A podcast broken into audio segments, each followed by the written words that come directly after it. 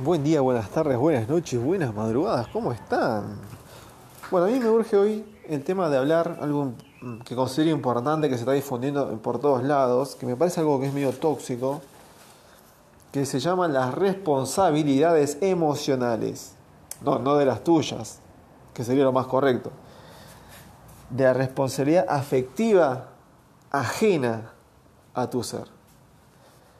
Esto lo tengo que hablar con alguien que es profesional, el Lighting creo que se llama, se escribe, después lo escribo abajo en la descripción, como que la persona es, una, es un fantasma, uno, ¿no? Vamos a poner en contexto, dos personas se pelean. Yo una vez, tiempo atrás, hablé sobre un círculo de responsabilidades afectivas personales, hasta dónde es tu mundo y hasta dónde es el mundo ajeno, cuál es tu responsabilidad y cuál es la responsabilidad del otro, ¿no? Si yo hablo con vos y te manifiesto un enojo, está perfecto, pero si ese enojo a vos te repercute, si a vos te molesta o si hay un insulto y te afecta, es la responsabilidad del que te tiró el insulto eh, supuestamente calmar lo que te aqueja, ¿no? Eh, yo tengo una, una, conclusión repartida, porque depende del contexto. Siempre la respuesta es depende, ¿no? Porque si una persona X está en conflicto con otra persona, necesariamente uno de los dos va a explotar. Y depende de la persona, explota como explota, ¿no? Y ahí está el conflicto, porque si uno explota e insulta, depende cómo insulte también, ¿no? Porque el insulto es insulto, pero si el insulto es destructivo, si el insulto es despectivo, con intención de justamente destruir a la persona, eh, es, ahí donde está el error y donde debe pedir perdón, calculo yo. Ahora, si después acá, el, vamos a llamar el insulto también, ¿no? A lo que es eh, la queja hacia la otra persona, no es despectivo, no es destructivo, es digamos como una queja de bien armada, ¿no? Bien elaborada, en el sentido de que la persona se está quejando de la actitud, de el reproche, de la calidad de queja y no hay insulto, no debería por qué haber este tipo de, reclamo, ¿no? De, de, la responsabilidad. Mucha gente, estoy tratando de explicar lo que la gente entiende porque estoy viendo muchos TikTok de esto. Y hay una persona que dice, muchas personas dicen que si vos me insultaste y yo estoy dolida, vos tenés que venir a consolarme. Porque ese es el insulto que me dañó a mí y tenés que hacerte responsable de mi dolor. ¿No?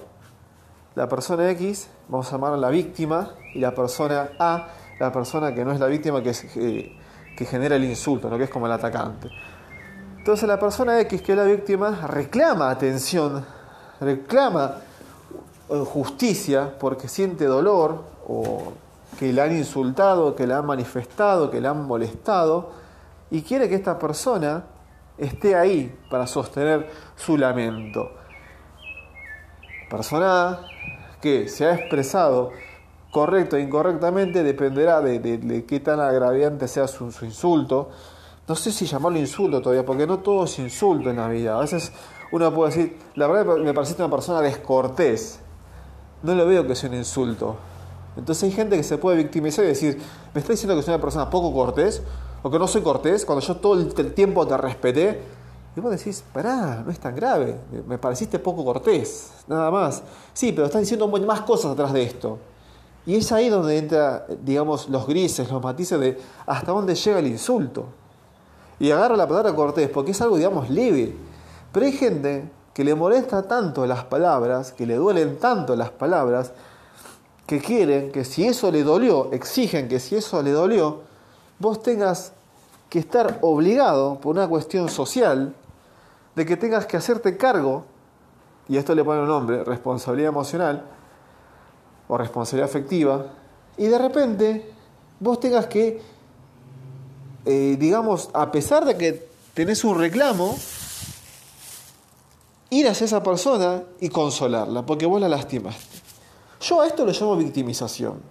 Algunos psicólogos dirán que no, que sí, la verdad que no lo sé. Seguramente la mayoría creo que tiene que decir, depende del contexto. Pero es una corriente que están haciendo ahora. Obviamente vienen del mundo de las mujeres, no viene del mundo de los hombres. He visto TikToks de hombres también haciendo esto del ghost lighting. Le dicen ghost lighting como que es una luz de fantasma en la cual vos de repente estás ahí y no estás y deberías estar raro el término porque no es, no es un término científico, no es un término que nace la psicología, pero hoy en día se está tomando todo casi a literal, ¿no? Como que lo que viene de las redes sociales tiene todo el peso, cuando en realidad debería ser solamente un peso comprobable por la ciencia y no por una red social. Así que tengan cuidado con esta tendencia que están haciendo ahora, o los que no la conocían, no la usen como excusa para tirar su toxicidad, derramar su incoherencia, su inmadurez hacia el mundo, porque tenemos bastantes mierdas en el mundo como para reclamar esto. Lo más sano es que si una persona, por ejemplo, no... no uh, me llamo gente. Eso es malo de no tener un estudio y no tener secretarios. Pero si viene este tipo de personas a molestarte, tengan cuidado, porque eh, se están pidiendo tendencias horribles a esta era. Saludos. Bueno, ahí volví. Sí, para terminar de concluir un poco esto, creo que ahí lo reescucho un poco el audio, perdón la interrupción, pero por eso trato de grabar, días que no, que no trabajo, así nadie me interrumpe. Pero bueno, eh, en definitiva, sí, hay que tener cuidado con las tendencias que no son nacidas aparte de base científica, que tratan, como digo, no es una cuestión de machismo o feminismo, pero por lo general la que es conflictiva en estas relaciones y la que es emocionalmente, la persona que es emocionalmente Em, inmadura en estas situaciones es la que genera redes sociales, ¿no? Vamos, vamos a hablar más o menos de las mujeres que en un momento de sentirse vulnerada o ante una injusticia acude a alguien que la consuele o la apañe, independientemente si tenga o no razón, porque quieren escuchar solamente justicia.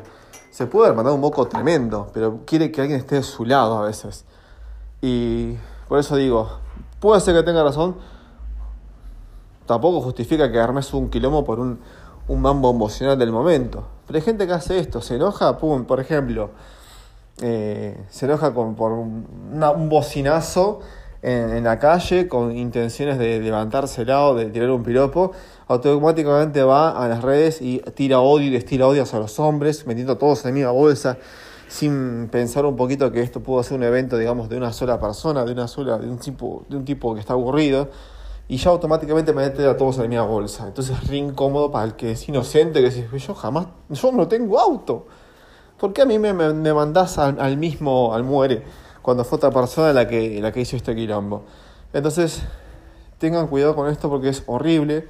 Obviamente, si sos un enfermo, no estás escuchando mis, mis, mis podcasts no, te importa acudir a consejos, pero si sos una persona decente, inteligente, que escucha y razona todas las situaciones que pasan, vas a atender este audio como de suma atención y ver que hay gente que sí responde a este tipo de, de, de problemas de una forma, responde de esta forma y vas a identificar que no estás solo, que hay gente que sí tiene problemitas en el coco y que se manda estos pequeños desplantes con tal de verte a vos sufrir o molestarte simplemente. ¿sí?